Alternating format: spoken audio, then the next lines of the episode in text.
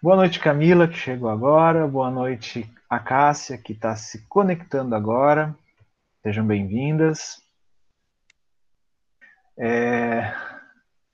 Hoje, como a Rita falou na semana passada, é... eu vou conduzir. Ela está chegando de viagem agora, então, é... obviamente, eles têm que descansar, jantar, tomar seu banho e ficar tranquilo. Semana que vem ela está aqui com a gente. É, vocês leram o capítulo, eu sei. É um capítulo longo, extenso, mas eu vou tentar fazer nessa aula mesmo, trazer os aspectos deste capítulo. Eu vou contar a história e alguns acontecimentos eu vou pontuar aqui. E se, por exemplo, eu esquecer de um fato importante da história e você falar, ó, oh, Juliano, é, antes disso aconteceu aquilo lá que eu achei legal, achei interessante. Pode abrir o microfone, pode levantar a mãozinha e vamos falar, porque é, às vezes eu vou querer passar alguma coisa, mas eu, eu acabo passando alguma coisa importante para vocês, tá? E a mesma coisa se vocês tiverem alguma anotação é, que vocês marcaram, algum destaque, é, é, é legal vocês fazerem isso, porque senão eu vou passar, acabar passando direto, tá bom? E esse é um capítulo muito rico, né? apesar de ter muito mais relato dos acontecimentos né, importantes já para o final do livro, é, é importante, é, tem algum, alguns aspectos muito interessantes aqui. Bom, o, o capítulo começa com o Paulo já em Jerusalém, nessa casa de Manasson. Né? Então, é, nesse momento, né, o Tiago pede para ter uma palestra com ele, e aí ele se prepara para isso, para ter essa conversa com o Tiago. Aqui, é, no capítulo, o, o, o, Emmanuel fala que, pressentindo acontecimentos da importância naquela fase da sua existência, o ex-rabino aproveitou o dia. Opa, o Kindle desligou aqui. É, traçando planos de trabalho para os discípulos mais diretos. Então, aqueles que estavam em contato com ele, ele já estava dando aquelas orientações necessárias à continuidade do trabalho, porque ele sabe, ele estava pressentindo, como ele diz aqui, alguns acontecimentos de grande importância. E lembrando que que Paulo e Saulo, né, tanto quanto Paulo e quanto Saulo, é, ele tava, ele trazia muitas amarguras no seu coração pelos, pelas perseguições que ele tinha sido o, o iniciador, né, por, por ele ter é, feito isso. Então, essas amarguras né, é, sempre estavam em evidência no seu ser, e aqui ele pressentia que estava chegando o momento derradeiro é, do testemunho. Então, naquele, naquela noite, né, que Tiago chegou lá com ele, pediu para conversar em particular, e eles foram conversar. A conversa né, do Tiago com Paulo é assim, no, na primeira vez que eu li o livro, eu não consegui extrair tudo isso. Né? Quando eu preparei a palestra, né, quem fez essa parte aqui foi a Rita, na palestra em 2019 sobre este livro, né, em homenagem a esse livro. Mas como a gente acabou lendo o livro todo para preparar, foi onde eu percebi a importância das atitudes de Tiago. Né, que lá no início do livro, quando a gente lembra, quando o, o, o, é, ainda Saulo né, foi a, a, Jerusalém, visitou a casa do caminho e teve aquelas contendas com Tiago depois, né, que saiu de Antioquia com Tito, foi lá, te, o Tito teve que se é, submeter à circuncisão. Foi uma coisa triste para Saulo, para a compreensão de Saulo. E, e Saulo não, não e naquela, naquele momento né, não compreendia a extensão dos trabalhos e dos sacrifícios de Tiago. Então, aqui, nessa conversa, particularmente, eu entendi. Eu entendi os motivos, aquilo que motivava, é, o que motivou, né, é, Tiago a ter aquelas atitudes. Né? Eu, eu, destaquei algumas partes aqui, deixa eu ver se é justamente a fala de, de Tiago, quando ele começa, quando ele começa a falar, né? É... Ah... Bom, eu não achei aqui. Ah, tá. Ele fala assim, ó. Compreendi, isso é Tiago. Compreendi muito cedo, desde a primeira perseguição iniciada por Saulo, né? que a tarefa de harmonização da igreja com os judeus estava mais particularmente em minhas mãos. É, Tiago tinha recebido, é, vamos dizer, essa tarefa do, do Cristo.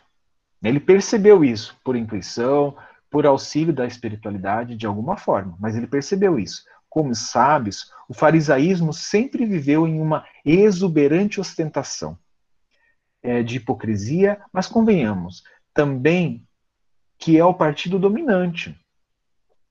Não tinha como remar contra aquilo que, contra as determinações de Roma, contra aquilo que era, vamos dizer assim, os dizeres das autoridades. Eles não, eles não conseguiriam fazer nada contra isso.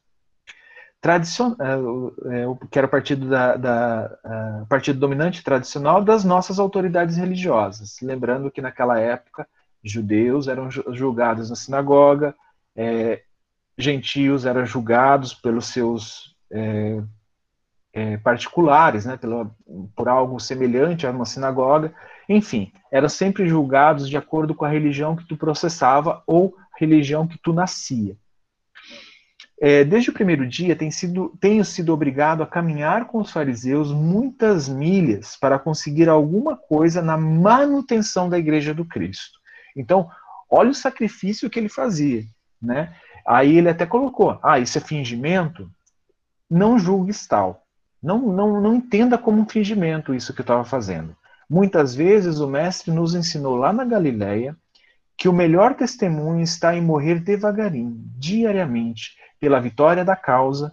Por isso mesmo, afiançava que Deus não desejava a morte do pecador, porque é na extinção de nossos caprichos de cada dia que encontraremos a escada luminosa para ascender ao seu infinito amor. A atenção que tenho dedicado aos judeus é gêmea do carinho que consagras aos gentios. Então, enquanto Saulo foi encaminhado por Jesus para buscar né, os gentios, Tiago foi utilizado para, com, pelo Cristo para ir falar com os fariseus. E aí, quando você lê essa parte, essas, essas, é, esses acontecimentos aqui neste livro, é, a gente entende que Tiago fez um trabalho tão importante quanto o de Paulo. É claro que esse livro é voltado para Paulo, é claro que os acontecimentos, como narra mais a história do Paulo, a gente está mais afeiçoado a ele. Mas não nos iludamos. Né? Tiago também teve seus sacrifícios, também teve momentos em que ele precisou, é, vamos, se martirizar, né, como Paulo. É, a cada um de nós confiou Jesus uma tarefa diferente na forma, mas idêntica no fundo. Então, aqui o trabalho, então é onde a gente compreende que o trabalho de Tiago era o mesmo do que, do que Saulo, na sua essência. É claro que a forma era diferente, mas a essência era a mesma. Né? E, e quando Saulo ouviu essas pregações, né, é, é, é, essas elucidações do Tiago, foi uma coisa que eu achei muito legal. Ele falou: olha, é por isso que Jesus preferia os galileus, né? Foi lá, buscou esses galileus, esses homens simples, porque ele percebia essa madureza espiritual e a inteligência, vamos dizer assim, é, destes apóstolos. Né? É claro que eles haviam sido preparados, como espíritas nós sabemos, que eles haviam sido preparados pelo Cristo e por toda a espiritualidade para vir à Terra, para serem, sim, é, companheiros de Jesus nessa jornada, apóstolos do Mestre. Mas, não que no Sinédrio não tivesse essas pessoas, porém, ele compreendeu que Jesus tinha escolhido essas pessoas por essa qualidade moral que estava em falta no Sinédrio. Isso sim estava em falta no Sinédrio. Né? Então, é, por mais que, que, que, Saulo tivesse tido uma educação junto a Gamaliel, aos juízes, aos doutores mais eruditos da época, né, estes galileus eles tinham é, conhecimentos profundamente espirituais que ele, como um doutor da lei, não conseguiria ter. Né? Então, ele conseguiu adquirir esses conhecimentos se dedicando ao trabalho do Evangelho. Né?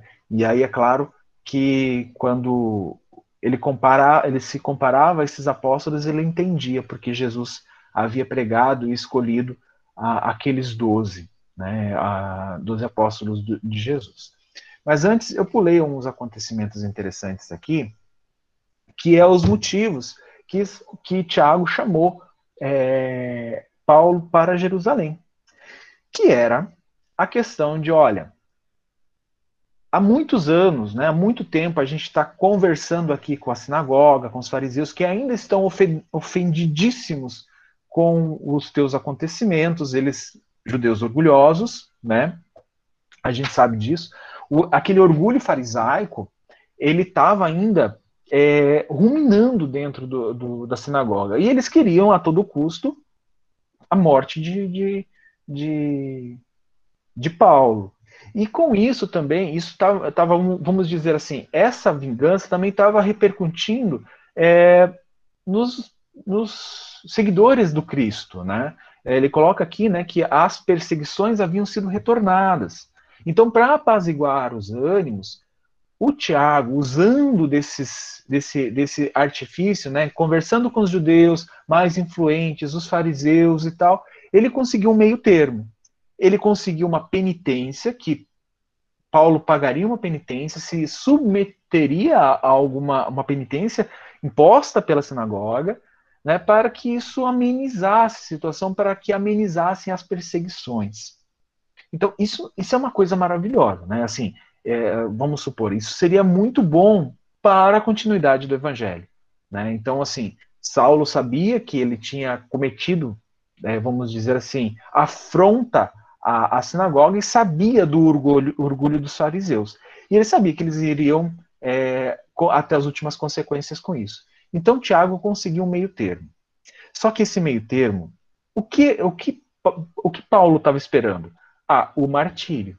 Ele estava esperando o apedrejamento, assim como Estevão, né, que seria a, a pena que, que, que seria normalmente imposta. Mas Tiago, conversando com os fariseus influentes, conseguiu uma outra pena, que é a pena do voto de Nazireu. É isso mesmo que pronunciei certo o nome? É voto de Nazireu. Eu não sei se vocês tiveram a curiosidade de pesquisar sobre o voto de Nazireu. É, basicamente, ele é um voto né, de purificação. E onde. Porque se lembra que a gente comentou lá no início, o livro de Números do Antigo Testamento da Torá é onde dita é, estes rituais de purificação, alguns rituais judaicos. Tá? Então, lá no livro de Números, no capítulo 6, nós encontramos é, que Números foi escrito por próprio, né, ditado ou escrito por próprio Moisés, é onde é, a gente encontra é, a descrição do que é o, o, voto de Nazireu. Basicamente, eu não vou ler ele aqui, ele, eu, estou com ele aberto aqui na tela, eu vou só mostrar para vocês, né, eu acho que é, que é até interessante, é, para vocês compreenderem o que está lá na, na, no, Antigo Testamento. Né? É, ele fala, né, ó, falou mais ao Senhor a Moisés, dizendo, né, fala aos filhos de Israel, e lhe dirás, quando um homem ou uma mulher fizer o voto de se santificar, eu já vou explicar o que é isso. E se quiserem consagrar ao Senhor, se absterão do vinho. E aí tem um procedimento aqui. Basicamente, é, eles não vão comer carne. Eu vou parar a apresentação aqui. É, não vão comer carne, é, não vão beber vinho, vão ter que raspar a cabeça. É, tem uma coisa importante, né, que é aqui não pode tocar em nada morto, cadáveres, eles não podem tocar em cadáver. Se acontecer de uma pessoa na frente dele pum, vier a falecer, eles vão ter que começar o processo tudo de novo, e tem mais uns detalhes aqui. É algo bem complexo, que é o santificar, quando a Bíblia usa o santificar, principalmente no Antigo Testamento, é reservar para Deus. É o momento que você vai reservar para Deus. Né? Quando você vai se santificar, seria te reservar a Deus. Né? Por isso que um santo papa, ou, no caso, a concepção católica, né? ou um, algo santo na Torá antiga, seria aquilo que é reservado para Deus. Um sacerdote ele precisava se santificar, se reservar para Deus. Né? Então você vai é, santificar algo, Este algo é reservado para Deus. E existe todo um processo para que isso aconteça, tá bom? Pode falar, Cássia. Oi, Ju. Então, ainda hoje na Igreja Católica, os padres usam muito essa palavra, santificar-se para Deus. E aí é quando entra todo aquele período de. Ai, como que é que eles falam? De. A quaresma? Ah, de, é, e, e, e, mesmo assim, eles falam muito de que quando você quer se santificar, que você deve se abster das coisas do mundo, sabe? De comer menos, né? De não ter uma vida leviana, enfim, de não beber, é, fazer penitência, eles falam, né? Então, eles usam ainda muito esse termo ainda. Era isso só. Muito bom. E essas, essas, essa questão, assim, então o que ele que. O que uh, Gilmaria, pode falar. É, mas quando eles faziam isso, tem um período para fazer isso? Sim, é, no próprio capítulo aqui é especificado o período que vocês vão fazer. É claro que algumas, é, assim, lembrando que os judeus seguiam e seguem ainda a Torá na sua risca, né? Existem aqueles que podem interpretar a lei mosaica.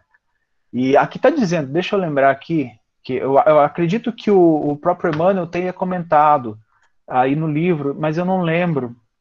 É, Aqui no, no, no, na própria Bíblia, Bíblia, ele diz né, quanto tempo tem que fazer isso. Aqui eu acho, se, me ajudem a lembrar, no capítulo ele fala, acho que são 7 ou 14 dias. Eu não lembro. Provavelmente é um múltiplo de 7, né, porque o 7 ele tem uma simbologia, um significado para o fariseu, para o judeu, para o hebreu, né? Então isso a gente sabe. Mas é, essa questão é, de, de quantidade de dias tem sim. Na verdade, Maria, ali nesse capítulo eles explicam tudo. Tudo como você vai proceder. É como se fosse uma lei ou um decreto que diz ao funcionário público o que ele deve fazer. Né? A nossa lei ela fala o que a gente não pode fazer como civil, mas para o agente público ela fala o que ele deve fazer, como ele deve proceder. Né? Então, é, é um pouco diferente. E aqui, aqui números fala a mesma coisa. Como deve se proceder? O que se deve fazer? E se, por exemplo, até ali fala, né? Se o, um familiar morrer na tua frente, né? E você está no voto de Nazireu, você tem que fazer um outro processo e iniciar o processo do, do voto de Nazireu. É complexo. Então, o que que acontece? Ali, Tiago estava falando, olha, eh, eu consegui que você não seja apedrejado, mas você tem que fazer o voto de Nazireu e mais para mais três ou quatro é, é, é, necessitados que também judeus, hebreus, que também fizeram esse voto, né? E você vai ter que pagar todos os custos, porque assim não é simplesmente você fazer isso tal, tal ok. Não, tem custo. Você tem que é, sacrificar, levar para o sacrifício tantas ovelhas, é, você tem que levar mais algumas coisas, túnica, você tem que comprar uma túnica totalmente alva, enfim, tem umas coisas assim que eu, eu particularmente eu não lembro, tá, gente? É, isso, é, para mim, assim, eu falei, ah, isso é legal, bacana, mas a medida de conhecimento, e não me aprofundar nisso, né? Mas é, é, é assim, teria custos. E aí o, o Paulo fala, olha, não tenho como pagar isso, né? Aí Tiago fala, não, a providência dos custos vão ser, vai se pega, pagas pela nossa instituição. Porém, o pior deles, né, é, é assim, o Tiago é ponderado, fala assim, olha, mas você concordando com isso já é o, o máximo. Por quê? Porque antes, se vocês leram lá, né, é, o apóstolo dos gentios, ele fala que isso era um absurdo, né, que na verdade parecia uma brincadeira dos judeus para com ele, para que ele se sujeitasse a, a aquilo sabe? É, ele preferia o martírio, ele preferia ser, ser imolado, e Tiago sabia disso. Né? Então, eles, eles conversam nesse sentido, né? que, que é, é, ele entende, o Tiago, é, Tiago entende isso, é, que seria assim mais humilhante, né? mas que os judeus é, faziam questão daquilo. Né? Então eles falaram para fazer, para ter aquele procedimento. E também eu não entrei em detalhe, eu marquei, mas eu não vou falar muito aqui, mas o porquê do entendimento de Paulo daquele procedimento que ele estava fazendo aqui para se purificar e tal, que era infantil. E eu fiquei analisando, porque Paulo seria um juízo sinédrio. Ele é, é, supervisionaria esses procederes. Ele queria indicar estes procederes para a, os seguidores. Então, quando ele, ele, ele se depara com isso, ele fala: Nossa, o quão infantil é este pensamento. Né? Então, é, a gente consegue perceber a madureza do seu pensamento nesse instante. Eu achei incrível isso. E é claro que né, o Tiago, pelas ponderações que Tiago colocou e aquilo que, que o próprio Saulo é, fez, ele percebeu né, que teria que ser. Isso seria o caminho mais tranquilo, seria o caminho é, mais, é menos tortuoso. Né? Então, principalmente para as perseguições que ele havia iniciado e que estavam agora é, tendo continuidade. Então ele fala, não, beleza. Ele não falou beleza, tá, gente? Isso é uma coisa que eu falo, mas é, ele concordou com isso e é, se sujeitou. Né? Então a igreja pagou tudo e estava acontecendo lá. Né? Nos primeiros dias eles já, os judeus, né, os fariseus lá já reconheciam, mas tem que ter um detalhe importante. Esta cerimônia, esta purificação, que também se realiza no templo, tá? Então não é só uma coisa em casa, não é só algo para ele fazer no local dele. Ele tinha que ir lá no templo, fazer um procedimento, é, é, que aqui também descreve o que é, e só que não era no, no átrio público. Aquelas coisas que a Rita mostrou para gente, a divisão do tempo, não era lá no público onde Estevão foi martirizado, né? Onde as mulheres poderiam ir também, né? Nada disso. Era um lugar especial. Né? Então eles foram nesse lugar especial que ali estavam os fariseus mais influentes e principalmente aqueles mais orgulhosos que alimentavam a, a ira ainda com, contra Saulo. Então eles já começaram a perceber, lembrando que uma pessoa ia junto com ele né, que era um dos seus seguidores. Era Trófimo, tá? Né? Então, assim, é, ele coloca né, que Trófimo nasceu em Antioquia, Antioquia, de pais gregos, tendo vivendo muitos anos, tendo vivido muitos anos em Éfeso. Entretanto, apesar do sangue que lhe corria nas veias, conhecia os preceitos do judaísmo e portava-se nos recintos consagrados ao culto com inexcedível respeito. Então ele era gentil, ele não era é, hebreu, né, não era fariseu. As autoridades, contudo, não quiseram ponderar tais particularidades, era preciso condenar Paulo de Tarso novamente.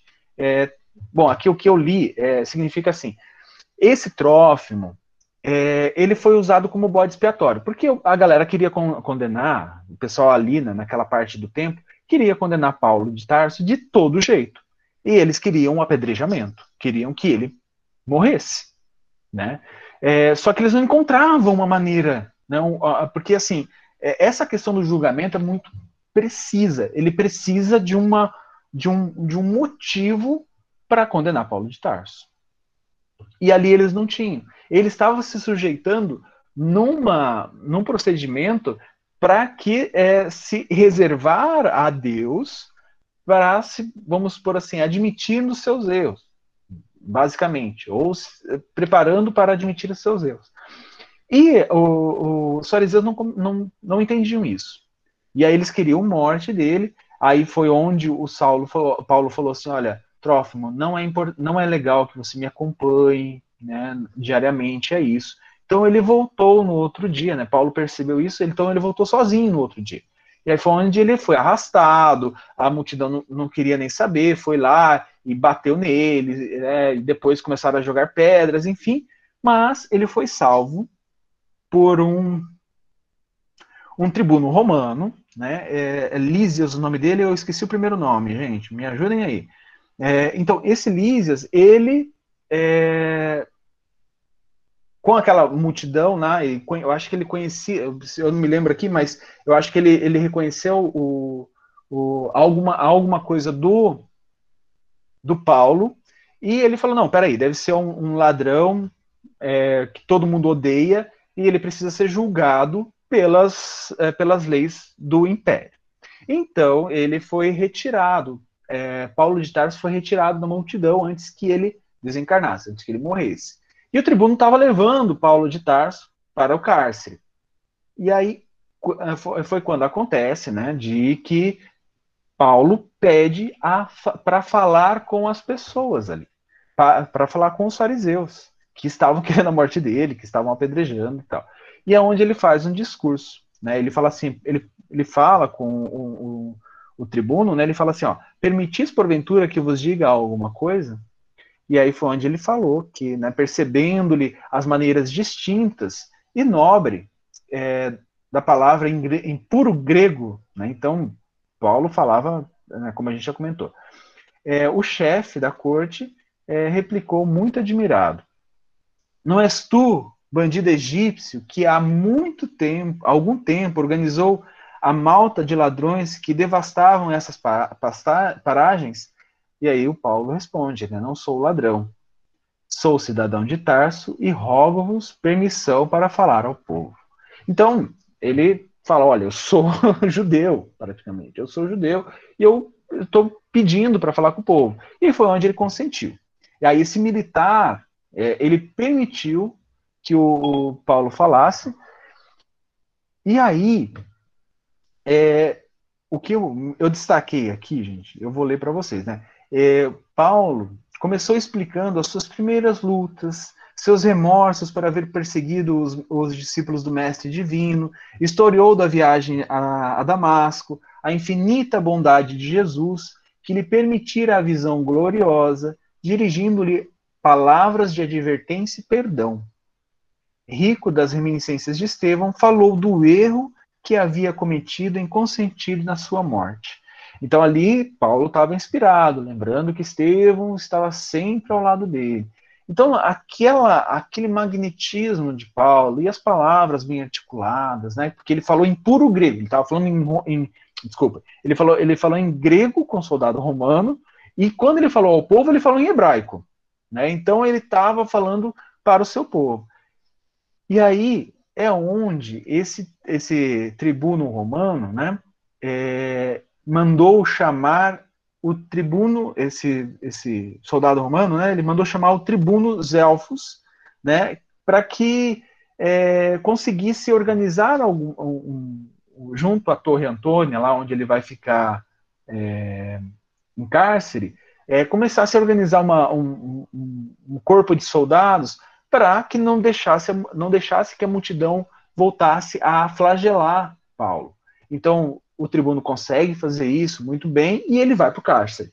As pessoas ficaram toda, todas enfurecidas, mas aqui diz né, que esse, esse, esse tribuno jogou a cavalaria para cima do povo e acalmou os, os ânimos mais exaltados. Né? É... Aí, aqui. Opa. Desculpe, gente, não deu para desligar antes. Mas aqui ele fala né, que do discurso de Paulo, né, depois de, do relatório da conversão, começou a falar da grandeza do Cristo. Novamente ele falando que Jesus é maior que Moisés e tal, e a galera ficou ensandecida, né? Rasgaram a túnica, é, tiveram gestos. Aqui Emmanuel fala, né? Deixa eu ver onde ele fala isso. É, Grande número de israelitas despia o manto, arrojando a poeira no ar, em um impulso característico da ignorância e da maldade. Então ali eles estavam muito irritados, né? usando uma palavra neutra e adequada para o nosso estudo, irritados com Paulo. Mas Paulo foi levado à torre e lá foi começando, começando a ser tratado como um prisioneiro comum, como um ladrão comum. Só que eh, ele ponderou sobre isso, obviamente inspirado por Estevão, e falou que não, pensou, né, é, que isso não, não estava certo, né, as suas feridas, e, E aí o, o, o romano que estava lá já ia lá para acostumado com criminoso comum, ia lá para flagelar mais ainda Paulo. E ele falou: não, ele já estava né, em condições muito ruins, provavelmente iria sucumbir ali. Então ele fala né, para o romano, para aquele tribuno, né, que ele é cidadão de Roma. Ele é cidadão romano. Lembrando, né, lá no início do nosso estudo, que cidadão de Roma era tratado diferente de um cidadão comum, um hebraico, um fariseu, né, era tratado de forma diferente. Então, ele já para ali. E aí, teve uma parte muito legal é, que o, o, o, o, Paulo faz, né, porque ele é interpelado pelo, pelo Romano, falando assim, mas é, você não é seguidor do Cristo, diz que o, é, o Cristo morreu, morreu na cruz, né, foi levado à cruz, ainda pediu é, perdão por todos aqueles que o ofenderam, né, e, e aguardou tudo caladinho. E aí onde ele fala, né, ele faz um discurso muito bonito sobre essa compreensão do porquê o Cristo fez isso, né, que aquelas pessoas estavam mergulhadas na escuridão, mergulhadas é, na insanidade, e que um tribuno, um, um soldado romano, não poderia ceder a isso. Né? E ele precisaria sim agir conforme a justiça.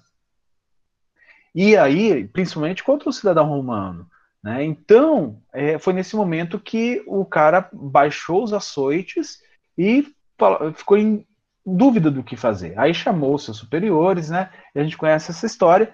É onde o, o, esse Lísias ele fica, vai lá conversar com, com, com Paulo, né? Percebe toda a envergadura do apóstolo e começa a tratar diferente. Ele já não está mais amarrado e tal, começa já a receber água e alimento, né? E tratado de uma maneira diferente. E é onde ele vai falar com esse Lísias vai falar com outro que eu esqueci o nome aqui, gente.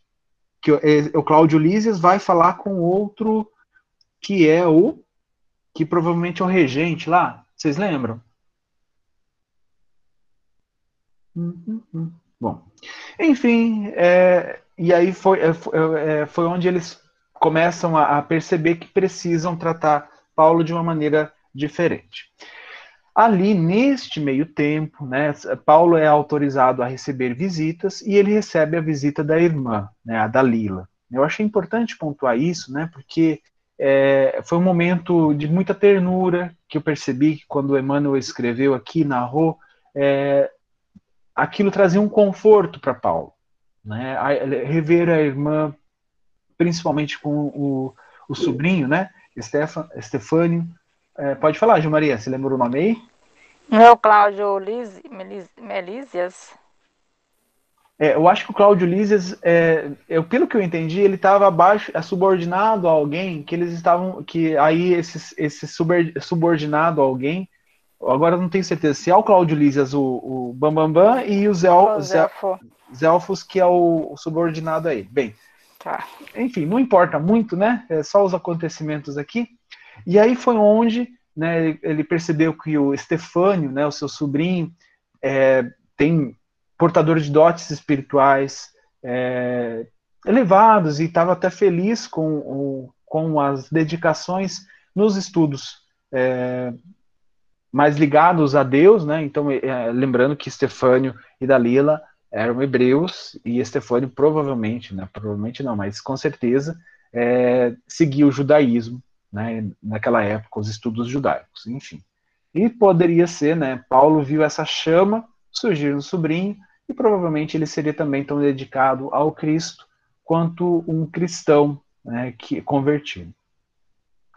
E aí tudo aconteceu essas, essas conversas, mas o, um, no outro dia, né, que aconteceu essa, é, desculpa. Aí, com isso acontecendo, o Paulo foi levado novamente, né, o Sinédrio foi comunicado, foi levado novamente julga, para julgamento no Sinédrio. Lá, o que a gente, o que a gente esperava, né, o, o, o, sacerdote, que por acaso se chamava Ananias, né, que era o sumo sacerdote na época, então Paulo já começou a pensar, nossa, é justamente aqui, é o momento do, de eu pagar, né, isso é uma estranha coincidência, ou será um, uma maneira de da espiritualidade ou do Cristo me mostrar é, né, os meus erros, né, essa lembrança, enfim, não importa para ele, ele estaria, estaria ali para aceitar a, o que fosse decidido. Então, o sacerdote começa a fazer um monte de acusações. Paulo, como tinha prerrogativas do seu nascimento, quer dizer, ele vinha de uma família tradicional, né, é, ligada a uma das tribos importantes, ele poderia se defender e é o que ele fez. Ele começou a narrar toda a história e onde ele é, onde ele irritou todo mundo, quando ele falou que Jesus era maior que Moisés. Aí todo mundo deu, a, a, ficou muito irritado. Né? O sumo sacerdote falou: como você ousa vir aqui irritar as nossas é, tradições, né? E aí eu vou te julgar por isso. Aquela, um monte de coisa e mandou ferir ele na boca por algumas respostas que ele deu ao sacerdote. E aí ele fez a advertência, né? Como ousas aplicar uma pena sem, se, se você está na qualidade de julgador. E aí não, isso não importou, foi, foi açoitado na boca, né? As pessoas é, fizeram um tumulto, o próprio Ananias deixou o tumulto, porque era o que ele queria, né? Ele queria que aquilo acontecesse, porque era natural da, da, da, da corte do, do Sinédrio fazer isso. Porém, contudo, o Lísias, né, o, Cláudio Lísias, ele, ele pediu para que Ananias intervisse. E aí foi onde Ananias interveio, né, pedindo para o pessoal acalmar e continuou o julgamento. Só que e, Saulo se defendendo, Paulo se defendendo, Lísias mais uma vez irritou todo mundo e tal, né, o Paulo. Lísias percebeu que ali não ia dar em nada, né, que ele, aquilo ali era é simplesmente um tipo um teatro, né? E aí o que, que ele faz? Olha, é, adia o julgamento, porque aqui não dá mais para continuar, e aí daqui a três dias iria ser é, marcado novo, uma nova reunião da, do Sinédrio, e ele iria ser, e o julgamento iria ser retornado. O que, que aconteceu? O Ananias não queria fazer isso, mas cedeu porque era um pedido do, de um, do, um ligado, a um dos, ligado ao governante ali da província. Então ele não iria contradizer, porque a gente sabe, né? Ah, por mais que o Sinédrio tivesse muito poder, muita influência com os hebreus, com os judeus, ele não dominava a região. Jerusalém estava sob o jugo romano. Então ele tinha que obedecer às autoridade, à autoridade máxima romana naquele lugar, que naquele momento era o Lísias. E aí ele pede para Paulo volta ao cárcere, acompanhado dos soldados. E aí os romanos, os, os romanos, os, os, judeus ficaram irritadíssimos, né, querendo invadir a torre. E aí onde começa o burburinho, né, no outro dia, de que é, os judeus mais exaltados ali estavam querendo sim a morte de Paulo, e iriam conseguir, juraram que iriam conseguir, nem que tivesse que assassinar o próprio Lísias. Esse, essa informação chegou até Paulo pelo sobrinho, Estefânio, e aí o Paulo fala com o soldado, olha, é, esse, esse, este jovem tem algo para falar com, com Lísias, né, com Cláudio Lísias. Ele é levado lá, o Cláudio Lísias ouve tudo o que Estefânio fala, né, e aí ele dá umas advertências para Estefânio, mas ele fica assim, nossa, isso, ele é sobrinho do Paulo, né? É um jovem ainda, deve estar tá criando caraminholas na cabeça, mas alguém bate a porta. Quem bate a porta? Lucas. Então Lucas é, Lu, desculpa, Lucas não. Tiago. Tiago bate a porta. Isso, obrigado, Tati. Tiago bate a porta né? E aí era um vale conhecido do Cláudio Lísias, porque eles já haviam sido consultados, né? É, já tinham cedido vários favores. Tiago já tinha conseguido vários favores para Cláudio Lísias, né? tinha é, concedido vários favores. Então era uma pessoa querida por Cláudio Lísias, e Tiago repetiu as mesmas coisas que Stefânio. E aí foi onde ele se preocupou.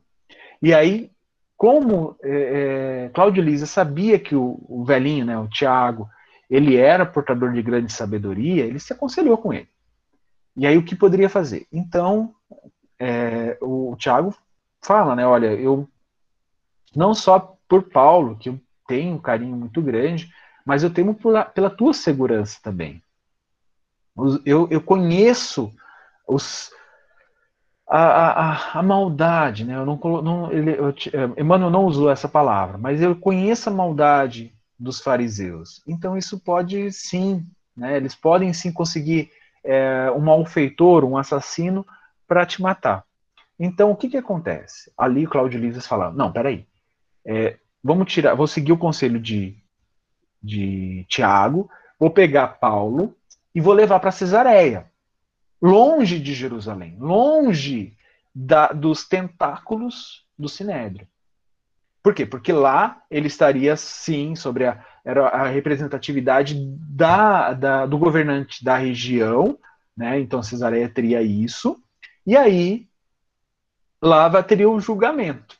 Né? É um julgamento mais imparcial, vamos dizer assim, né? um julgamento justo. E aí, na mesma noite, isso ia acontecer, né? Porque eram três dias, a gente já estava no outro dia, logo, logo, eles estavam pensando em alguma coisa mais rápida, né? E isso provavelmente ia acontecer na, é, na sessão, é, no, na retomada do Sinédrio, é, é quando Paulo fosse levado novamente a julgamento. Então, ele mobilizou 400 homens. Gente, 400 homens é muita coisa. 400 homens, 400 guerreiros, né, soldados e levou essa comitiva, levou Paulo para Cesareia. Lá, chegando lá, né, quem é, recebe lá é o, o comandante lá da, da região. Deixa eu ver aqui. Como é que é o nome dele, gente? Vocês me desculpem, mas eu sou muito ruim de nome grego, agora que eu percebi. É... Hum, hum, Bom, gente, depois se alguém lembrar, se vocês acharem ali no livro, vocês abrem o microfone e me falam. Eu vou chamar ele de governante da romano, tá? É aqui ali em Cesaré. É, o que, que aconteceu? Lá chegando, isso chamou 400 soldados para levar um homem, chamou atenção. Né? Então esse governante já olhou com outros olhos, né? tratou Paulo bem, e aí, é, ciente de toda a história, ciente de tudo que estava acontecendo, este governante quis ouvir o Sinédrio. E aí ele falou: olha, juízes do Sinédrio venham para Cesareia para é, acusar, né, para reivindicar, para ter o julgamento necessário. Bom, e o Sinédrio foi lá, feliz, porque ia reaver é, Paulo, né, e aí ia julgar, porque agora estaria já sobre as ordens é, do governador da região, não teria mais Cláudio Lísias para poder impedir nada, porque já teria a autorização do governador da região, e foram lá. Aí o, o, o Ananias é, foi o próprio Ananias, né? O, Emmanuel coloca aqui, né? Cinco dias depois da remoção do apóstolo, o próprio Ananias fizeram questão de chefiar o conjunto de autoridades do Sinédrio e do templo. Então, o próprio Ananias foi lá. É, uma, uma coisa interessante aqui, né, que eu, eu destaquei. Eu vou, ah, isso, Félix. Obrigado, Gilmaria. O governador da região romano é o Félix, tá? Então, é, Emmanuel apontou uma coisa interessante que eu marquei aqui. Os velhos rabinos, conhecendo o poder da lógica e a formosura da palavra do ex-doutor, de Paulo, fizeram-se acompanhar de Tertulo, uma das mais notáveis mentalidades que cooperavam no colendo sodalício. Então, esse Tertúlio era assim, tipo, o Paulo de Tarso que eles tinham, né? Por quê? Porque lembre lá no início que Paulo de Tarso, Saulo no caso, né, é, era o orgulho da raça. Ele era um homem inteligente, eloquente, articulado, um homem bonito, e era um orgulho, né? Virar, iria virar um juiz, provavelmente muito cedo. Né? Então, esse seria o novo Paulo de Tarso para eles. Porém, né, a gente, vendo a história aqui, vê que toda a argumentação de Tertúlio ela não foi capaz de chegar à altura que Paulo de Tarso alcançava. Então, Félix ficou né, é, magnetizado com aquilo que o, o Paulo falava, né? É... E aí o que acontece? Eu estou me localizando aqui, mas eu vou continuando a história e qualquer coisa eu vou, vou, vou destacando. Com isso, né, o Félix falou assim: olha, é, percebeu que ali o que estava acontecendo não ia ser um julgamento justo. E fascinado pelo esse magnetismo do Paulo, né, o que, que ele fez? Ele falou assim: olha, então vamos aguardar o momento oportuno para ter um julgamento justo. E deixou o povo do Sinédrio de mãos vazias, né? Vou dizer assim. É, e aí eles tiveram que voltar, cabecinha baixa, né? E aqui é, é, Emmanuel relata, né, que o pessoal não gostou do que o Tertúlio falou, né, fez e tal, que o trabalho dele foi, foi muito insatisfatório, e aí é, o povo se revoltou contra esse tal de Tertúlio, né? Deixa eu ver aqui. Ah, sim. Então, tem uma coisa muito importante aqui, deixa eu ver em qual, qual momento. Isso, foi onde o, o, o Félix falou assim, ó, por hoje basta, meus familiares... Ah, não, gente, desculpa, desculpa, tô, tô avançando muito aqui. Então, o Félix, percebendo aquela eloquência, né, começou a tratar é, Saulo da maneira de maneira diferenciada. Lá com Cláudio Lísias, é, ele já estava recebendo alguns amigos mais próximos, recebeu a própria irmã Dalila, né, recebeu o sobrinho. Ali também, depois deste episódio, com o, os juízes do Sinédrio, o Félix começou a tratar diferente Paulo. Né? Então, Paulo já estava recebendo os, os amigos, permitia que as cartas, né, as epístolas, viessem e Paulo respondesse. Então, teria esse contato direto com as igrejas, que foi muito bom. Certo dia, Félix, percebendo né, que poderia tirar algum proveito do, do, dos contatos, né, vamos dizer assim, de Paulo, ele foi teve aquela conversa maliciosa com Paulo sobre isso. Só que o nosso personagem, o nosso apóstolo dos gentios, jamais iria ceder né, nesses, nesses enganos, jamais iria contrariar é, é, esses desígnios sagrados da lei. E eu acredito que mesmo como Saulo de Tarso, ele não iria fazer isso, sabe? Eu acredito que ele tinha essa questão do é, da lei mosaica, da lei de Deus, da justiça no seu coração, que mesmo como Saulo, se ele ainda tivesse ligado ao Sinédrio, se é uma proposta como essa fosse feita para ele, ele jamais cederia. E ele também não cedeu, né, tendo o evangelho no coração. Ele jamais faria isso. Então ele preferia o cárcere, ele meio que irritou né, o, o Félix. Só que o Félix já tinha conversado com a sua esposa, a Drusila, né, que era judia. Né? Então, é, e ela estava fascinada com as histórias que o Félix tinha contado para ela. E ela queria conhecer o, o, o, prisioneiro. E aí Félix não conseguiu se esquivar, teve que levar a Druzi, eh, teve que é, sim levar é, Paulo para conhecer Dru, Dru, Drusila, Drusila conhecê-lo, né? E não só Drusila, tinha os familiares ali também. Né? Então foi onde o, o, o o Paulo faz um discurso muito legal, né? Eu achei muito bacana. É onde ele fala, é, né? O, o Félix fala que ele não acredita em Deus.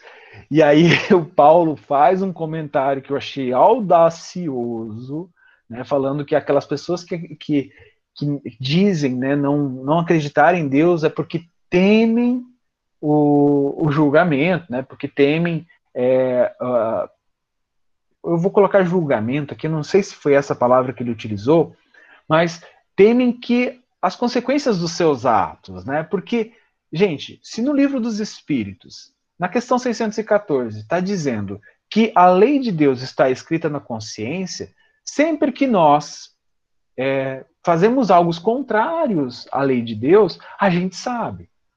E a gente sabe que a gente vai ser julgado por isso, pela nossa consciência, né? No caso. É, então, aqui, isso deixou o, o Félix muito desconcertado. Né? Então, é, onde ele, o Félix encerrou aquela reunião né, com os familiares, e ele tinha prometido para ele mesmo que ele não ia mais mover uma palha para ajudar Paulo. Não ia mais. Aí, né, é, ele, onde ele fala, né, por hoje basta, meus familiares poderão ouvir-vos de outra feita, se lhes aprouver. Né? Então, uh, foi naquela parte lá onde ele falou, pois, pois quanto a mim, não creio na existência de Deus. Aí, bom, eu vou ler aqui a parte que, que eu acabei de comentar. Né? Ele fala assim, ó, agradeço a delicadeza da vossa declaração e, todavia, senhor governador, ouso encarecer-vos a necessidade de ponderar o assunto, porque quando um homem afirma não aceitar a paternidade do Todo-Poderoso, é que, em regra, se arreceia do julgamento de Deus.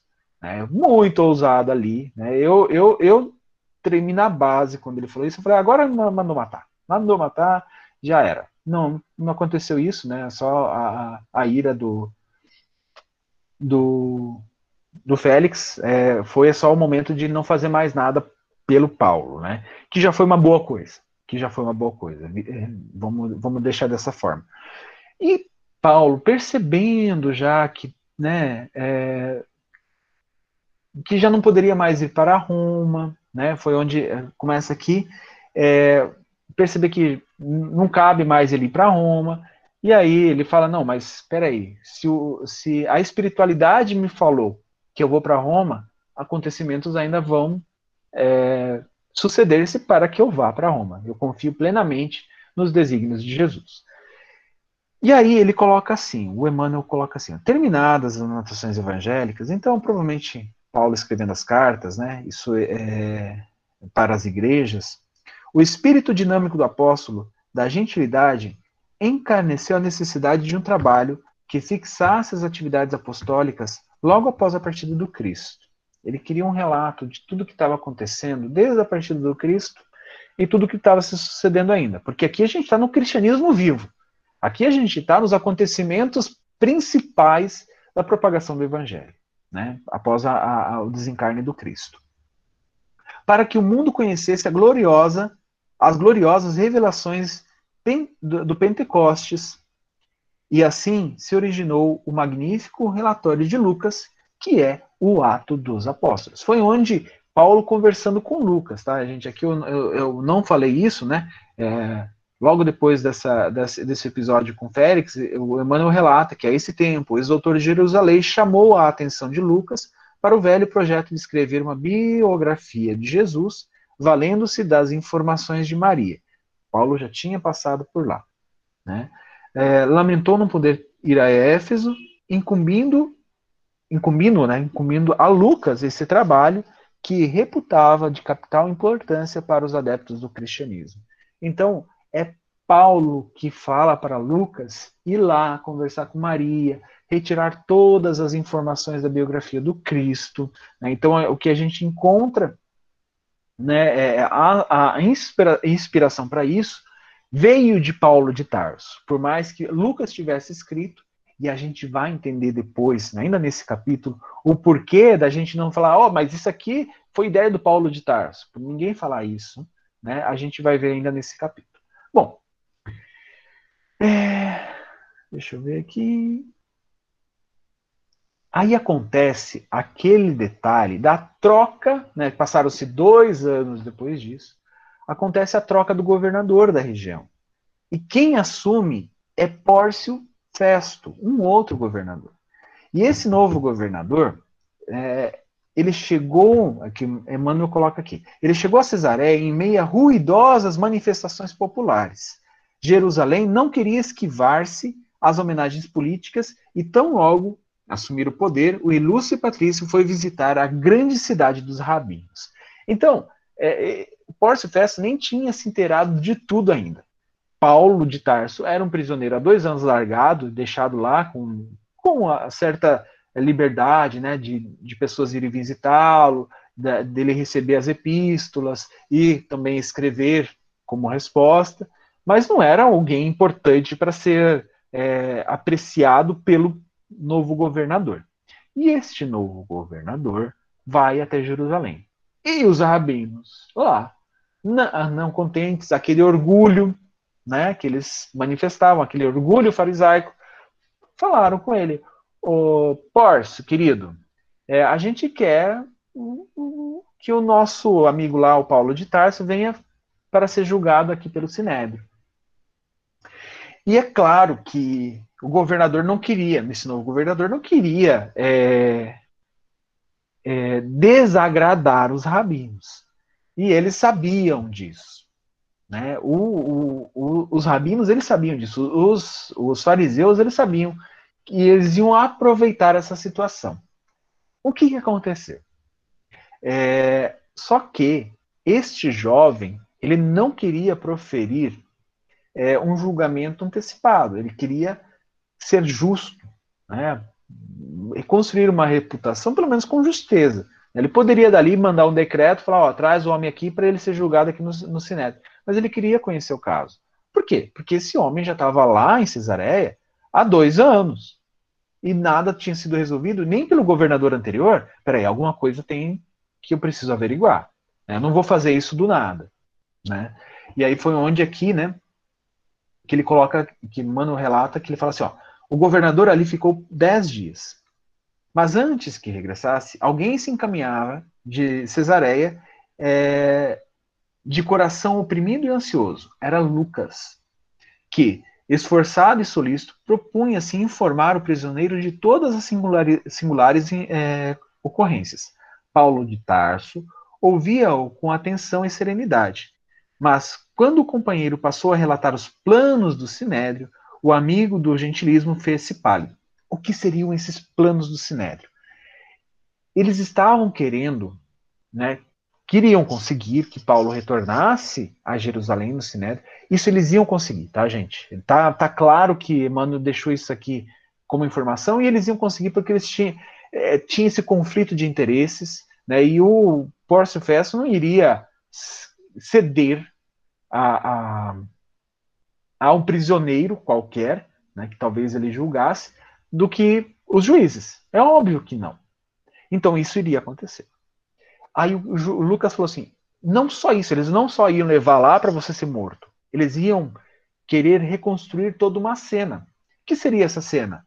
Você seria crucificado, Paulo seria crucificado, e eles estavam cogitando a ideia de colocar mais dois ladrões um do lado do outro.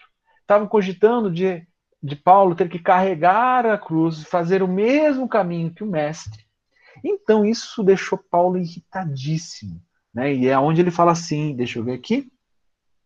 Estava definitivamente assentado que o, trans, o trânsfuga seria crucificado como divino mestre, né? aqui falando é, disso. Então, Paulo fala assim: ó, tem experimentado açoites, apedrejamentos e insultos por toda parte, mas de todas as perseguições e, prova, prova, e provações, esta é a mais absurda. Conhecendo o espírito dinâmico dele, né? Aí é onde ele vai tomar uma providência que ele fala assim: ó, se eu tiver que testificar de Jesus, falei, faloei falo, gente, é difícil esses termos aqui, a gente não usa corriqueiramente, né? Falo em Roma. Saberei morrer junto do, dos companheiros, como um homem comum e pecador. Aqui Paulo já, já tinha citado, né, que ele sabia que estava correndo perseguições lá em Roma, Roma estava perseguindo o cristão, estava jogando já a, a, aos leões. Então, dessa forma, ele, ele iria morrer como pecador, mas não me submeterei ao papel de falso imitador do Messias prometido. Dessa arte, já que o processo vai ser novamente debatido pelo novo governador, apelarei para César. Ele ia apelar, como cidadão romano, ele poderia apelar ao alto comando do império. Né? Então ele, ele queria ser julgado, ele poderia, né, ele iria apelar para ser julgado pela alta, mais alta corte. Hoje em dia é, seria tipo você quer, ah, eu quero apelar para ser julgado pelo Supremo, não quero ser julgado pelos outros aqui. Seria mais ou menos isso, né? Então, nessa, naquela época ele poderia fazer isso, nós não podemos porque a gente tem que seguir todo um procedimento e tal, mas enfim. Então ele ia querer ser julgado para com César. Aí Lucas faz uma observação que eu achei incrível, né? Porque ele coloca aqui, o Emmanuel fala assim, ó, o médico, Lucas, faz um gesto de assombro como a maioria dos cristãos eminentes de todas as épocas. Gente, isso aqui era algo que quando eu aprendi a história de Paulo, que ele apelou para César, né? Isso a gente é contado para a gente no catecismo, tá? É óbvio que a gente pensa isso. É óbvio que a gente tem esse pensamento infantil de, pô, ele está fugindo. Né? Ele está fugindo do, do, do julgamento é, dos judeus, ele estava fugindo do, do, julgamento ali do Sinédrio. E é óbvio que esse pensamento permeou a humanidade por muito tempo até chegar a esse livro. Né? Pelo menos os espíritas já estão mais conscientes é, do que aconteceu, do ocorrido. Lucas não conseguia compreender aquele gesto, interpretado, à primeira vista, como negativa do testemunho. Então, aqui ele estava colocando que ele não queria é, testemunhar junto a Jesus. Né? Muitas vezes a gente pensa isso. Aí, é... entretanto, Jesus não recorreu, isso Lucas falando, tá? não recorreu para as altas autoridades no sacrifício da cruz. E eu receio que os discípulos não saibam interpretar a tua atitude como convém. E aí Paulo faz uma coisa que eu achei linda, que é essa explicação. Discordo de ti. Se as comunidades cristãs não puderem compreender minha resolução, prefiro passar aos seus olhos como pedante e desatento. Nesta hora singular da minha vida. Sou pecador e devo desprezar os elogios, o elogio dos homens. Se me condenarem, não, está, não estarão em erro. Né? Então ele sabia exatamente do, do, do que ele estava se passando. Sou imperfeito e preciso testemunhar nessa condição verdadeira de minha vida. De outro modo, seria perturbar minha consciência, provocando um falso apreço humano. Então, a gente, né, que acompanhou essa história desde o início, lá nos primeiros capítulos, conhecendo essa personalidade de Saulo, Paulo, conhecendo todas as suas a sua dedicação, conhecendo sim as suas renúncias, tudo isso a gente entende agora essa atitude do Paulo, né? Ele é, sim, ele, eu sou um pecador, mas eu não vou me sujeitar a eles me colocarem como se eu tivesse na mesma condição que Jesus, ou que eu, como se eu, que isso poderia sim ser interpretado dessa forma. Ah, como se eu quisesse é, ser um imitador de Jesus. Né? Então eu não quero, não quero me sujeitar a isso e eu não quero que isso seja registrado na história dessa forma. Eu prefiro apelar para César, se passar por um covarde, do que se, suje, se sujeitar a, a ter a, a, a, história né, como se fosse um imitador do Cristo. E aí Lucas ficou impressionado, né, mas compreendeu e o que aconteceu, gente? Obviamente, veio novamente a, a comitiva, né, que acompanhavam já o, o Pórcio Festo, e começou né, o, o julgamento. O Paulo faz um, um, umas ponderações interessantíssimas aqui, mas pelo adiantar da hora a gente não vai comentar sobre isso, né?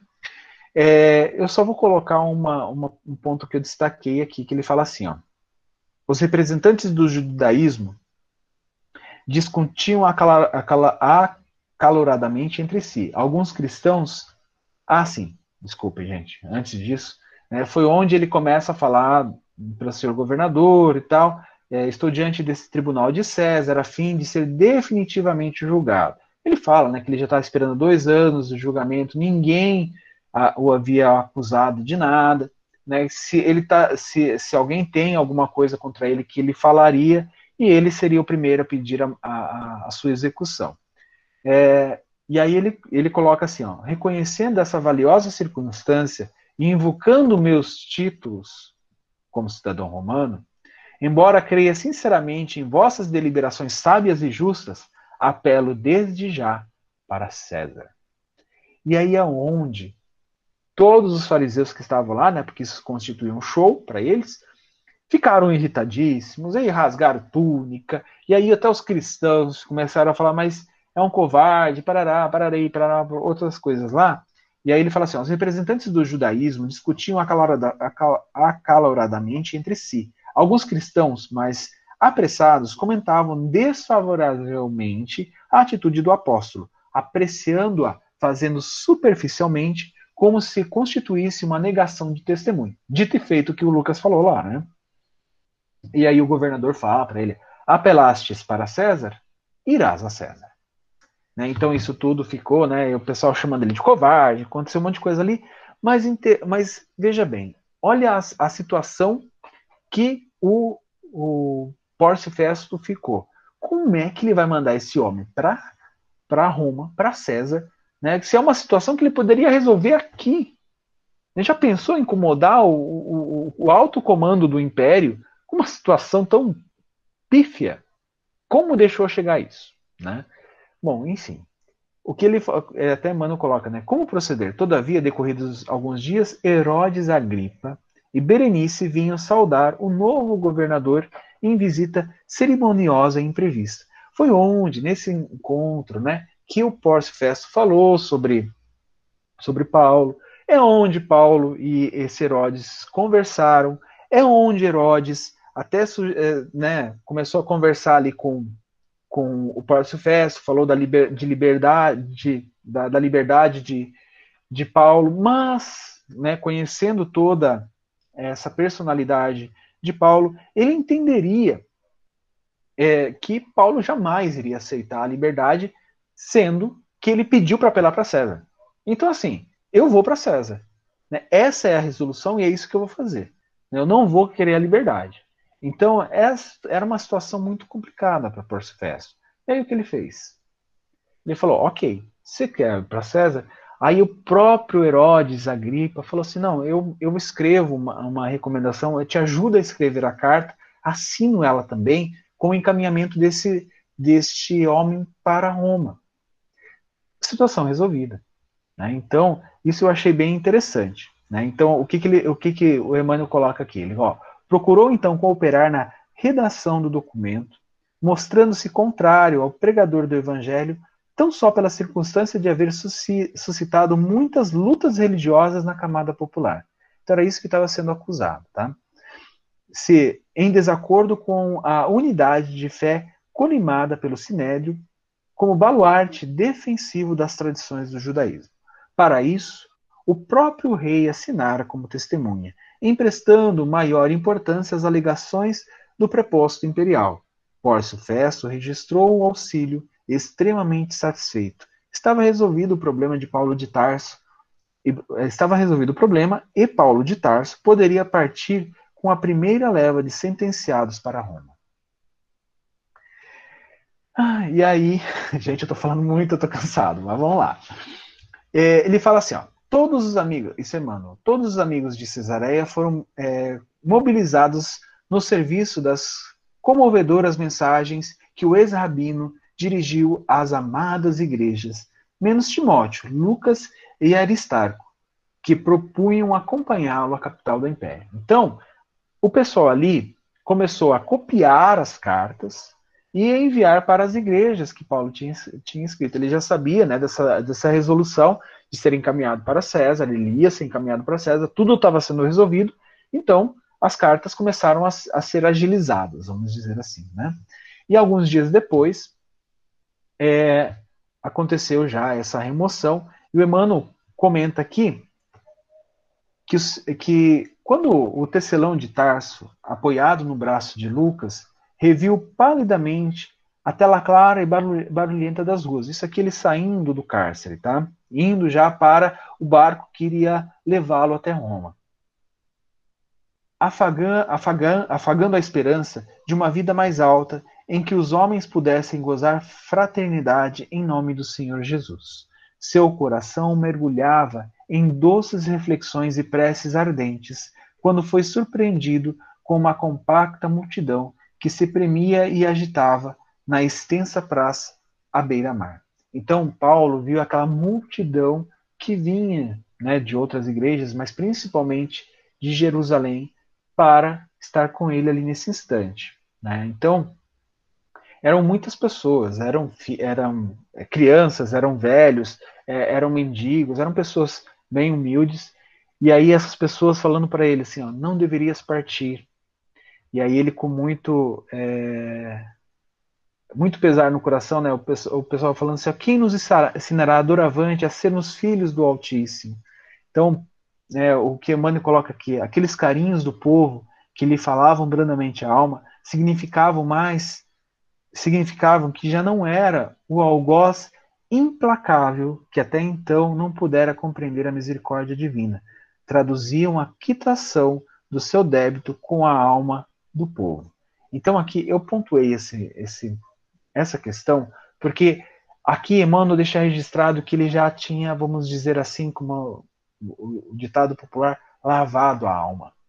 Né? Até aquele instante ele se achava um pecador para com o povo, que tinha é, é, compromissos, né, que, que, que conseguiu, que conseguiu, que, que é, como é que se fala, que contraiu débitos imensos com as perseguições, com todos os martírios que ele mandou executar, mas naquele momento isso como se saísse do seu coração, se libertasse da sua alma. Né? Então eu achei essa, essa parte muito esclarecedora, sabe? Assim, eu achei muito importante a gente colocar. E aí, depois de tudo isso, ele fala, né? É, infelizmente, chegou o momento de partir. Ah, não, isso quem fala é o Júlio, que é o centurião que estava junto com ele, né? Então, é, Paulo já era querido por, por aquele centurião, né? Então, é, ele ele chega o momento deles irem. Ah, deixa eu ver onde eu parei aqui.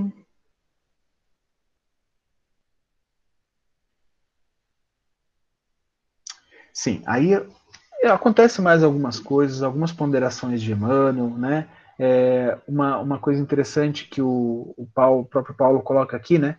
Ele fala para a multidão assim: choremos de alegria, irmãos. Não há maior glória neste mundo que a de estar o homem a caminho de Jesus Cristo. O Mestre foi ao encontro do Pai pelos martírios da cruz. Abençoe, abençoemos a nossa cruz de cada dia. Então ali Paulo já, já, tá, já tinha aceitado a sua cruz, né? já tinha aceitado o seu martírio. E ele sabia que em Roma é, seria o seu, a, a, seu derradeiro, né? É, seria dali de Roma que ele iria partir. E aí ele fala é, o Emmanuel comenta aqui né, que centenas de pessoas é, acompanhavam as manobras da largada. Quando foi quando o, o, apoiado ainda no Lucas, né? Paulo entrou dentro do, do barca, né? O Júlio estava acompanhando, o Júlio que era esse esse soldado romano, né? E aí, é, aí a barca começou a partir. Eu destaquei algumas coisas importantes aqui nesse finalzinho que eu acho legal. Paulo de Tarso, descansava o olhar no campo de suas lutas acerbas, meditando nos longos anos de viltas e reparações necessárias. Recordava a infância, os primeiros sonhos da juventude, as inquietações da mocidade e os serviços dignificantes do Cristo, sentindo que deixava a Palestina para sempre. É, eu, eu chorei nessa parte, é óbvio, né? mas aqui é tranquilo. Mas assim, eu, eu, eu, me coloquei no lugar de Paulo, né? Ele, ele sabia que ele estava deixando um lugar, uma terra que ele amava profundamente, que era a terra onde ele conheceu Jesus, era a terra onde ele conheceu Abigail, era a terra onde ele martirizou Estevão, né? E depois, é claro, ele conheceu é, o Estevão junto a ele, né? Com, com o desígnio de Jesus.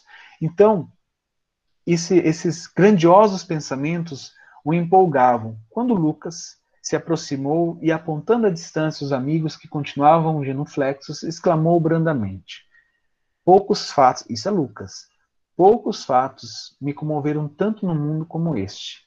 Registrarei nas minhas notações como foste amado por quantos receberam de tuas mãos fraternais o benefício de Jesus. Então Lucas estava planejando registrar em Atos dos Apóstolos todos esses acontecimentos. Paulo falou assim: Não, Lucas, não escreva sobre virtudes que não tem.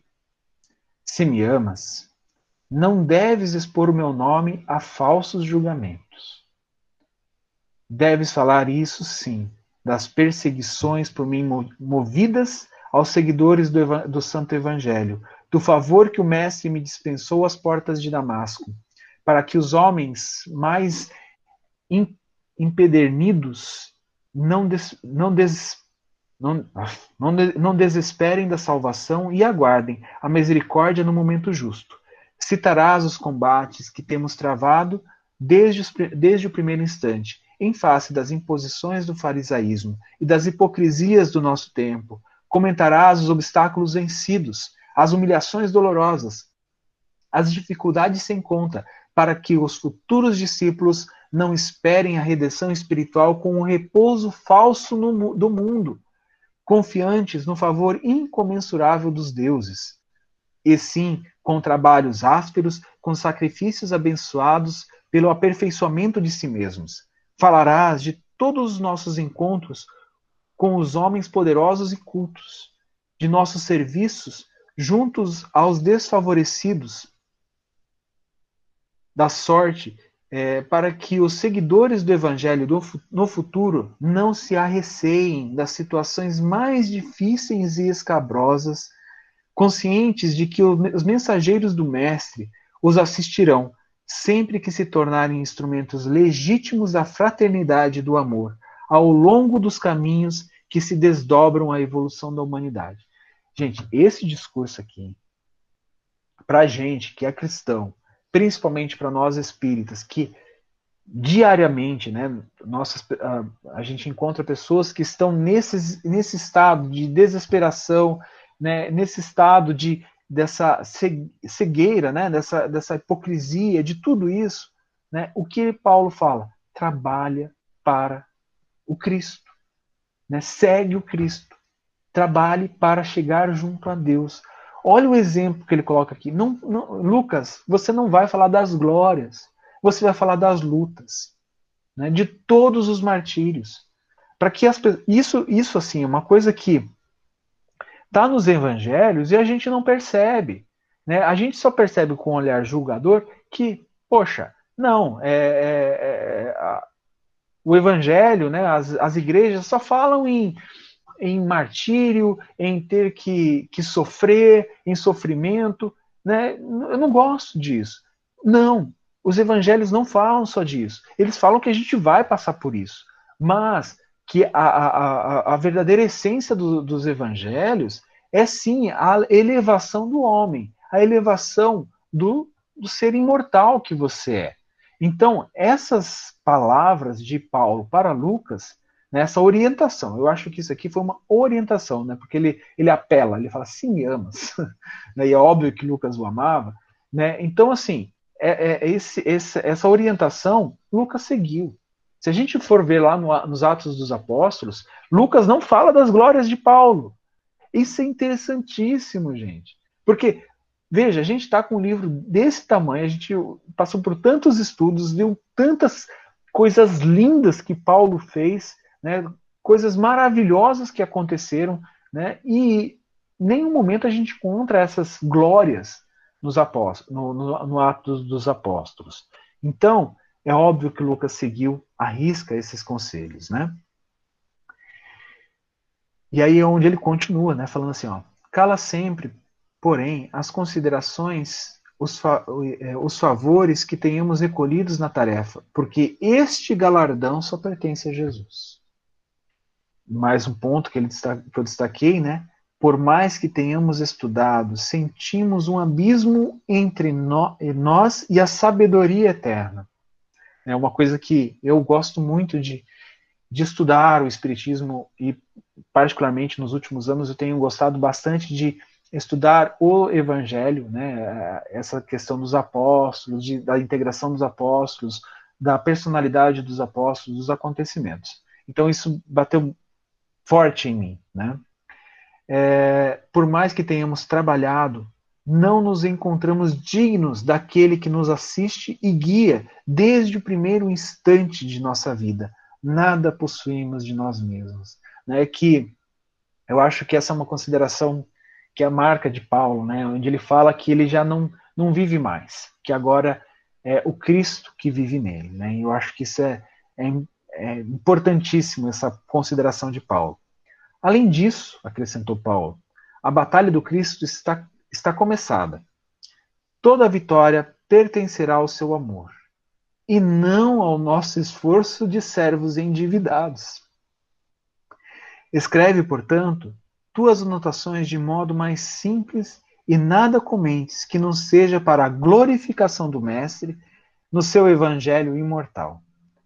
Né, então, é, terminando o capítulo aqui, ele fala assim: ó, enquanto Lucas procurava Aristarco para transmitir-lhe aquelas sugestões sábias e afetuosas, né, que estava sempre junto com Lucas, o ex-rabino continuava fitando o casario de Cesareia, que se apagava agora no horizonte. A embarcação navegava suavemente, afastando-se da costa. Por longas horas, deixou-se ficar ali, meditando o passado que lhe surgia aos olhos espirituais, qual imenso crepúsculo, mergulhado nas reminiscências entrecortadas de preces a Jesus, ali permaneceu em significativo silêncio, até começaram a brilhar no firmamento muito azul os primeiros astros da noite. Esse tipo de narração do Emmanuel é, é incrível, né, gente? Essa, essa, essa narração dele para dizer que começou a entardecer, né, começou a escurecer e, a, e os astros, né, as estrelas surgiram, é bem característico do Emmanuel. Bom, gente, como prometido, eu terminei a, a, a minha explanação do capítulo. Nós temos seis minutos ainda. Eu gostaria muito de ouvir vocês, se vocês tiverem ponderações a fazer, se eu esqueci algum comentário e se o que se vocês não tiverem no comentário, o que mais chamou atenção nesse capítulo, que eu acho legal a gente conversar sobre isso também. Pronto?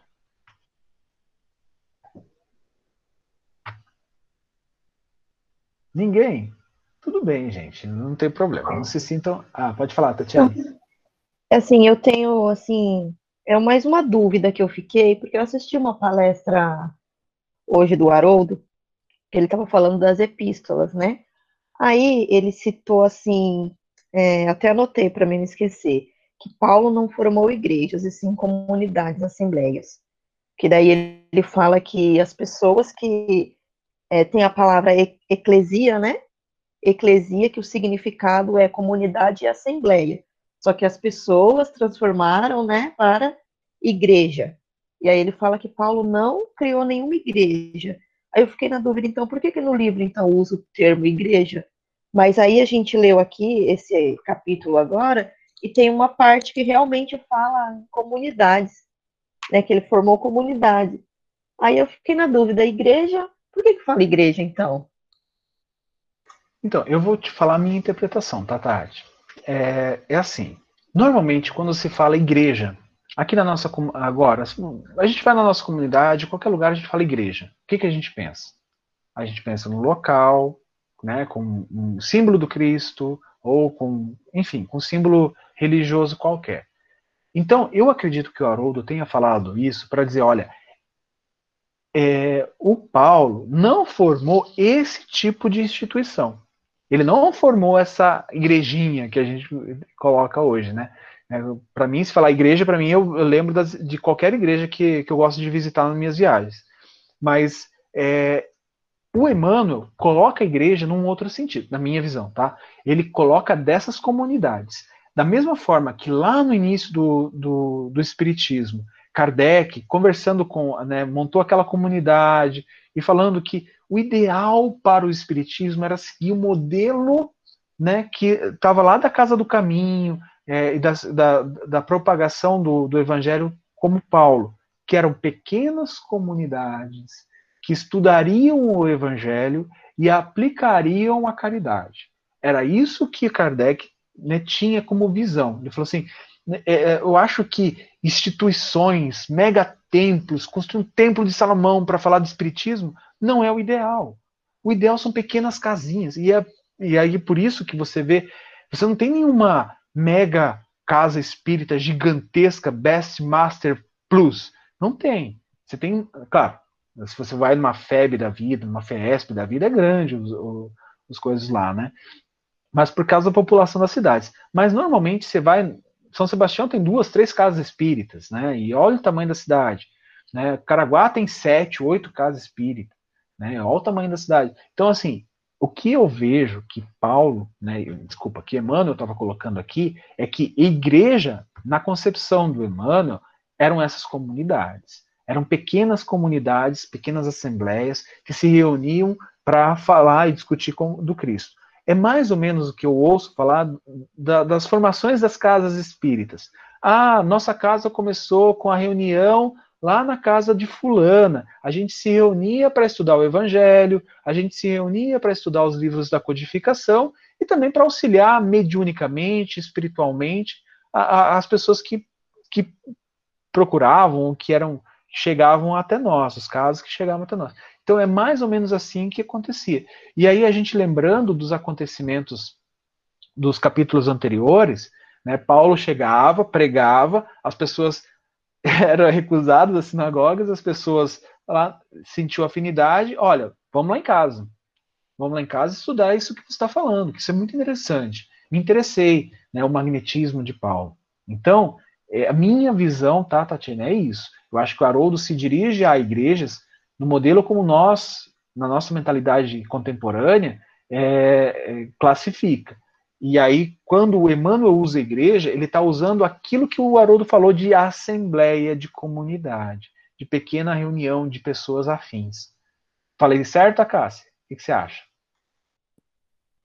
Sim, Ju, você falou certo. Desculpe, eu também me engasguei. Você falou certo, Ju.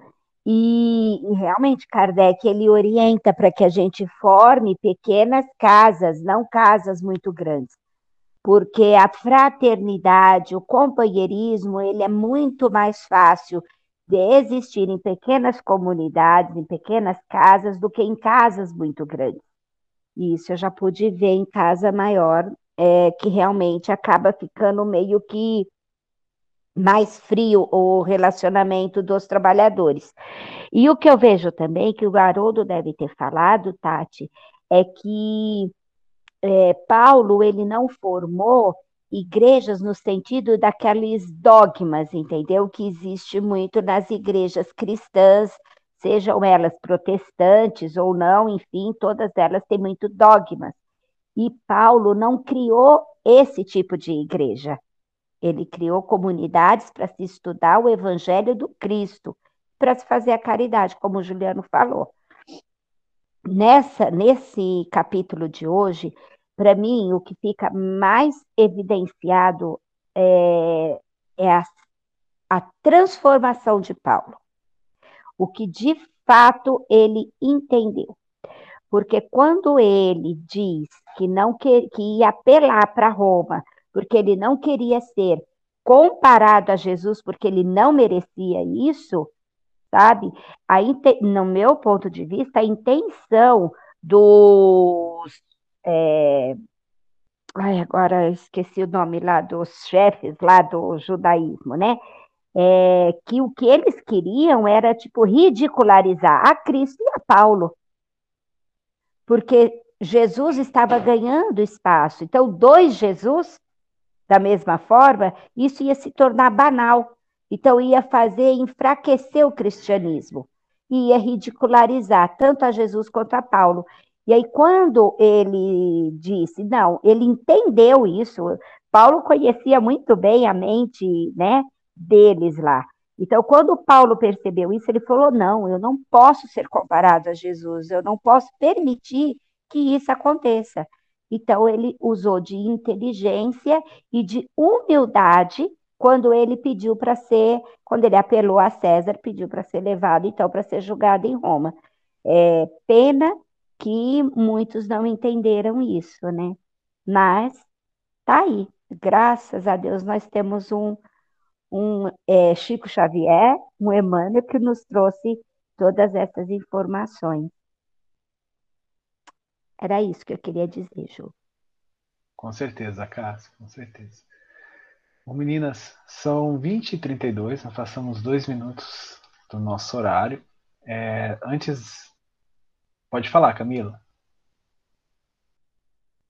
É... Peraí, um pouquinho. mudar de ambiente, né? Tá.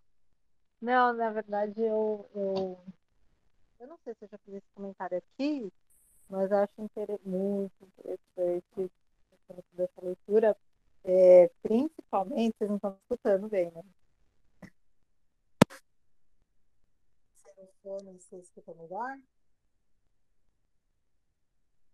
Sem o fone? É, porque eu já. Ah, em, em conversas, né? Principalmente eu conversei há um tempo atrás com uma, uma conhecida e, e ela, a gente falando sobre os apóstolos, sobre Cristo, mas ela não é de, do espiritismo, é de uma, uma religião protestante. E aí ela comentou assim, ah, eu não. Ah, eu, na verdade, Paulo, apóstolo, eu falei, né, da leitura do livro, é o apóstolo que eu, assim, não me afinizo. Minha irmã também não. E aí eu fiquei assim, né, boiando mesmo, assim, mas por que não ser feliz? Eu não entendi. E aí eu fui tendo esse entendimento. É, na, no momento em que ela falou, foi no momento em que teve aquelas reações de, de Paulo é, com Pedro, sabe? Quando ele, naquela, naquela fase lá do Tiago e do Pedro e tal. E aí eu, eu dei essa explicação para ela. Falei, é, isso aqui não está na Bíblia. Aconteceu isso, essas coisas. E o Paulo né, estava passando por aquele momento ainda assim, se observando, vendo as suas reações, e se arrependendo e aprendendo e tal. Mas aí agora, dando essa continuidade né, na leitura, a gente, eu consigo entender por que, que alguns, talvez, né, por poucos detalhes ou falta de entendimento, mas nessa leitura do, desse livro a gente tem mais informações né, importantes para poder entender esses, vamos dizer, julgamentos em relação ao apóstolo. É isso. Ah, com certeza, Camila, assim, principalmente os protestantes e outras religiões é, da vertente evangélica, eles estudam muito. Então, inclusive os Atos dos Apóstolos, que a gente viu a orientação que Lucas deu, que Paulo deu a Lucas, né? Então, é só para muito boa essa colocação, né? Eu acho que quando a gente pode é, instigar a pessoa a buscar novas novas evidências, é, novos conhecimentos, é interessante isso, né? É, eu acho que esse livro vem muito a calhar, principalmente para a gente conversar com essas pessoas, né? Então, é sempre, claro, usando da ponderação, mas falar, olha, dá uma pesquisada nisso, né? É um livro maravilhoso, você não vai falar sobre espiritismo, vai falar sobre a vida de Paulo. Normalmente é assim que eu falo para as pessoas com quem eu tenho contato. É, só, Camila, lembrei agora, é, eu vi que você mandou uma pergunta, né, um, um comentário sobre a carta aos Coríntios, né, lá no grupo. Eu não respondi essa semana porque eu estou bem atribulado com, com com alguns trabalhos, mas eu achei interessantíssima a pergunta e eu vou responder essa semana lá no nosso grupo, tá bom? Qualquer coisa a gente, a gente conversa na semana que vem durante a aula.